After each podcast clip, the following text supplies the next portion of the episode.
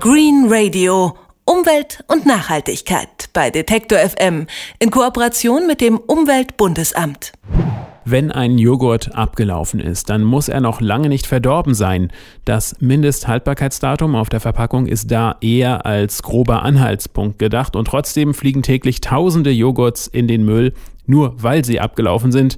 Und manchmal passiert das sogar schon davor, denn viele Supermärkte sortieren schon Tage vorher aus, weil sie glauben, dass man den Kunden nur fabrikfrische Produkte zumuten kann. Völliger Irrsinn, dachte sich darüber ein Kölner Student namens Christoph Müller-Dechend. Er hat eine App entwickelt namens Foodloop. Sie soll Kunden benachrichtigen, welche Produkte im Supermarkt nebenan bald ablaufen und verkauft werden sollen sie dann zu runtergesetzten Preisen. Foodloop könnte also den Lebensmittelhandel revolutionieren. Henrik Kirchhoff erklärt, wie das System funktioniert. Christoph Müller-Dechens Ziel als ehrgeizig zu beschreiben wäre untertrieben. Bis 2020 sollen alle Supermärkte der Welt seine App benutzen.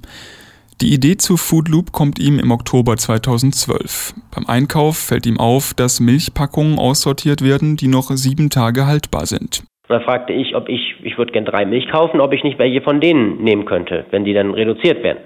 Und da war die Antwort der Sortiererin, nein, die kippen wir aus, die spenden wir nicht mal an die Tafel, ähm, wir kippen die aus, damit uns keiner die aus dem Container rausholt und die, den Verlust, die Abschrift kriegen wir dann von der Zentrale erstattet. Das Erlebnis fällt ihm wenig später wieder ein, als er in einem Uniseminar ein digitales Geschäftsmodell entwickeln soll.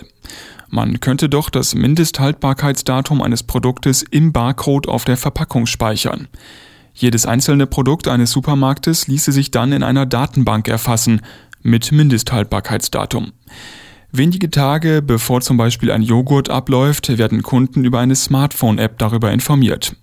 An der Kasse wird dann beim Scannen der Preis automatisch reduziert.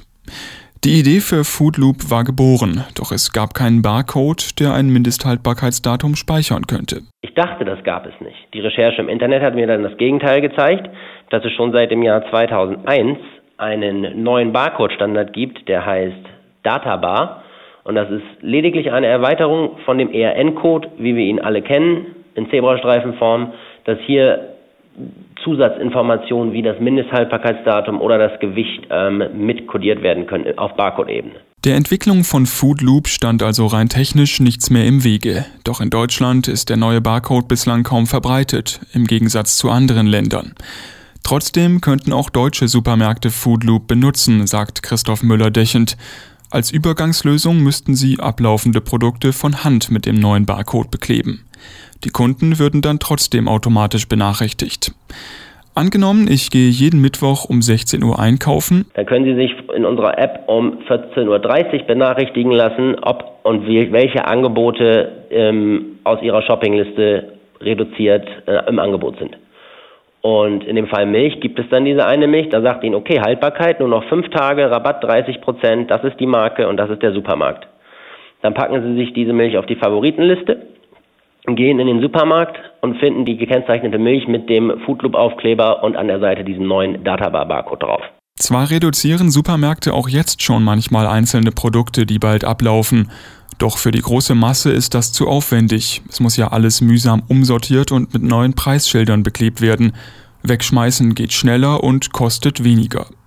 Außerdem wirken Grabbelkisten mit nicht mehr ganz so frischen Produkten wenig attraktiv. Was es noch gar nicht gibt, ist, dass genau diese Angebote über die Filiale hinaus auf die Smartphones der Kunden kommuniziert werden und das halt automatisiert und in Echtzeit. Doch bei allem guten Willen, Foodloop könnte zur Konkurrenz für gemeinnützige Tafeln werden. Denn wenn im Supermarkt keine Lebensmittel mehr übrig bleiben, gehen die Tafeln leer aus. Deshalb beinhaltet Foodloop auch ein Spendensystem. Für jedes gekaufte Produkt werden an der Kasse Punkte gut geschrieben. Dafür spendet Foodloop den Tafeln Geld. Gründer Müller-Dechend glaubt, dass sich sein Unternehmen solche Spenden locker leisten kann. Denn Foodloop kassiert für die App von den teilnehmenden Supermärkten Lizenzgebühren. Die großen Ketten, da schmeißt jede Filiale pro Jahr 150.000 Euro an Warenwert in den Müll, die vor Ablauf weggeschmissen werden. Da sind auf der anderen Seite die Arbeitskosten, die ein Mitarbeiter dafür braucht in einer Filiale, diese Sachen umzuetikettieren, auszusortieren und auch die Entsorgungskosten, die sind da auch noch nicht drin. Und das ist, was ein Händler heute zahlt. Das Kalkül ist also, selbst wenn ein Händler Lizenzgebühren an Foodloop zahlt, soll er günstiger dabei wegkommen als heute, weil er Waren verkauft, statt sie wegzuschmeißen. Außerdem würde Foodloop ihm ein besseres Image verschaffen, so die Hoffnung. Trotzdem haben die großen Ketten in Deutschland noch nicht angebissen, man ist in Gesprächen.